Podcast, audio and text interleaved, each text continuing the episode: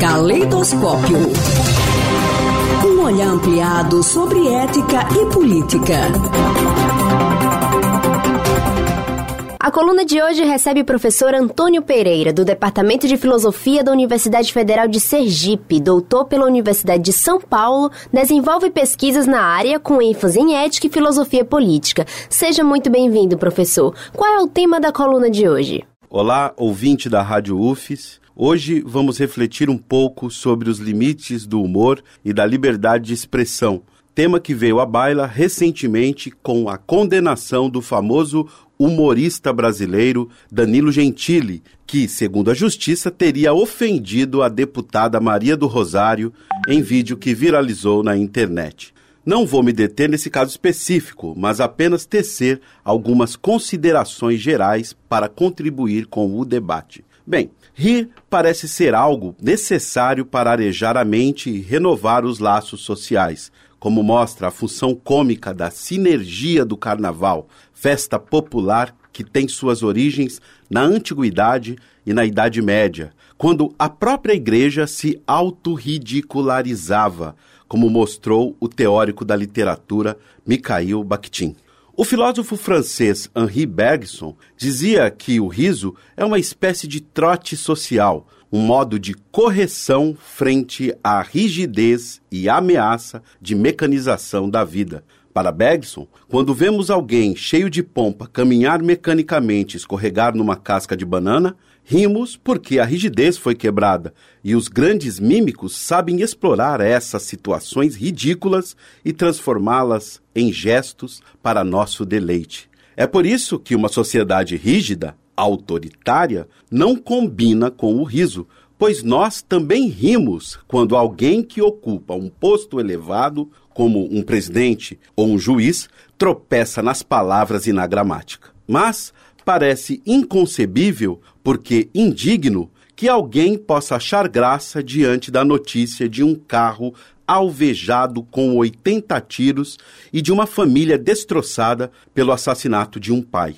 Ou então, quando um humorista ofende uma mulher devido à sua condição ou pratica abertamente o racismo, chamando um negro de macaco. O espantoso é que não são poucos os que acham isso engraçado. Nesses tempos de maldade fluida, como diria o sociólogo Zygmunt Bauman, isso tem se tornado cada vez mais banal. Cabe aos sociólogos e psicólogos sociais entender como chegamos a essa situação e compete às instituições apontar caminhos para sairmos dela, sem ferir os preceitos da liberdade de criação e expressão artística, ou seja, sem configurar censura.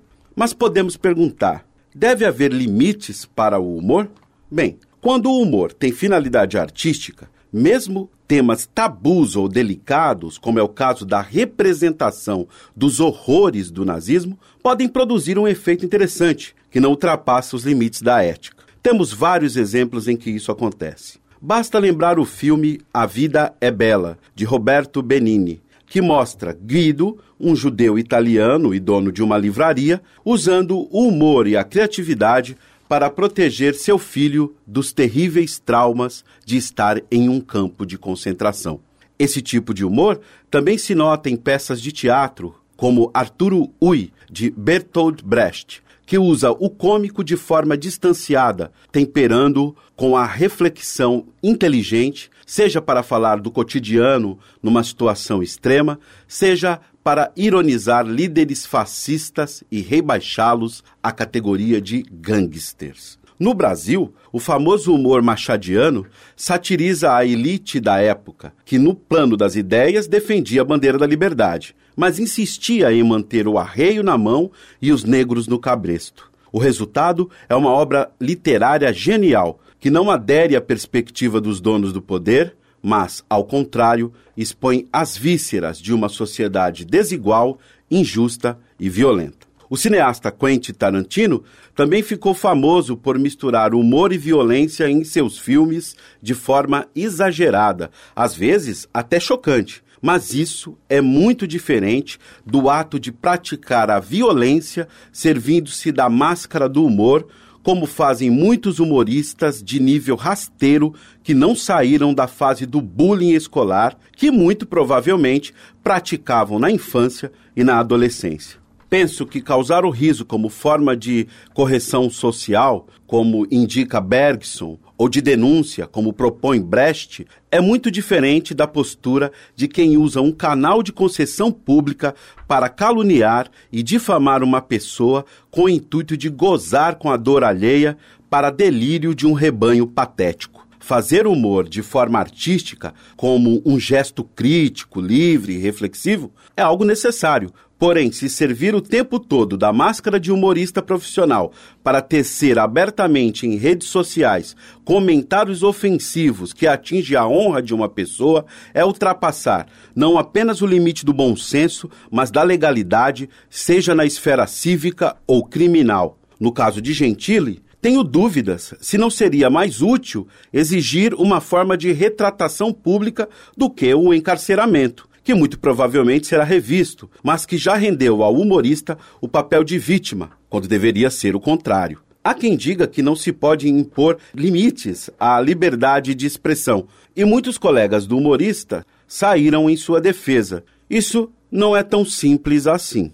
Temos o direito de nos expressar livremente, segundo a Constituição, mas jamais o direito de praticar a violência verbal ou física. Liberdade de expressão nada tem a ver com insulto. Obrigada pelas informações, professor. Obrigado e até a próxima. Caleidoscópio. Um olhar ampliado sobre ética e política.